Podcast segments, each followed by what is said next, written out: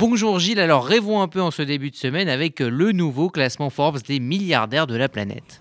Bonjour Rudy et bonjour à tous. Et oui, une incroyable année pour ces milliardaires qui ont traversé la crise sanitaire en super forme, renforçant leur fortune. Le cru 2021 consacre Jeff Bezos, le patron d'Amazon, qui consolide sa fortune. Mieux, il a fait fructifier de plus de 35%, passant de 113 milliards de dollars à 177 milliards de dollars. De quoi faire rêver. Juste derrière, un chef d'entreprise tout aussi hors norme, Elon Musk.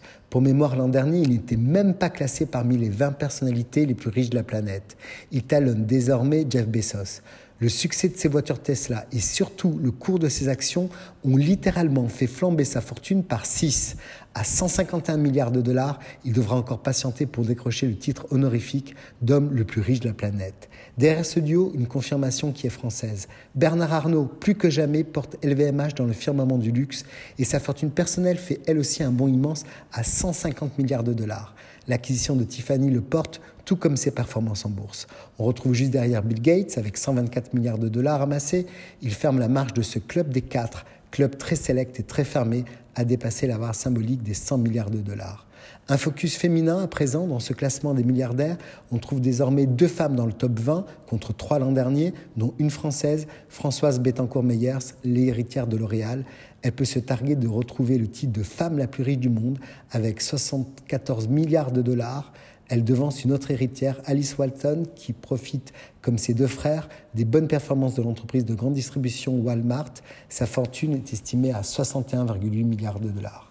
À noter que dans ce classement mondial ne figurent que trois Européens, les deux Français, Bernard Arnault et Françoise Bettencourt, et l'Espagnol Amancio Ortega, fondateur du groupe de vêtements Inditex, c'est-à-dire Zara.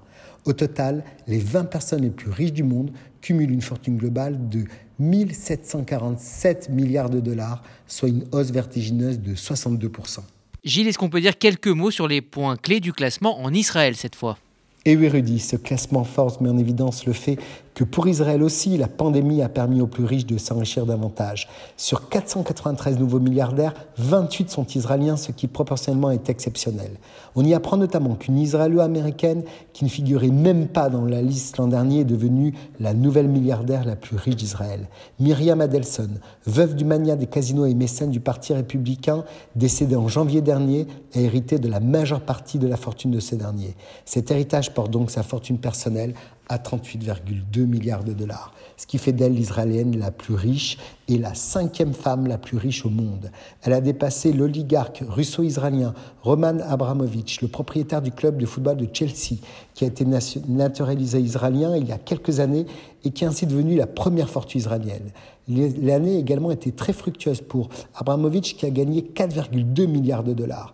Les suivants sur la liste sont le franco-israélien Patrick Drahi, propriétaire du groupe Altis Media, SFR ou BFM ou RMC dans la télécommunication avec une fortune estimée à près de 12 milliards de dollars et Eyal Ofer, mania d'immobilier du transport maritime israélien avec 11 millions de dollars qui se sont tous les deux enrichis cette année. Je vous souhaite une très bonne semaine à tous.